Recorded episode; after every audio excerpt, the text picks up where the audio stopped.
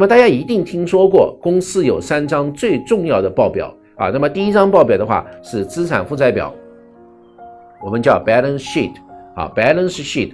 balance sheet 的话啊，我们并没有翻译成啊这个资产负债 asset liability sheet，没有这么翻译，而是我们说是 balance sheet。balance sheet 既然它它就是一个平衡表嘛，那所谓什么叫平衡，就是这里说的资产等于负债加所有者权益啊，资产等于负债加所有者权益。所以我们可以认为右边的负债和所有者权益，它其实是一个资金的来源啊，它是资金的来源。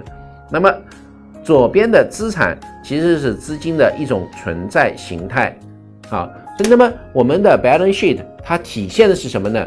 它体现的我们称之为叫 financial position 啊，position 就是一种状态啊，它体现的是一种财务的状态，它其实是体现的是一种存量的状态啊。那么什么叫存量呢？它就相当于是一张照片啊。所以我们如果去看资产负债表的话，公司的资产负债表的话。它下面一定列示了时间。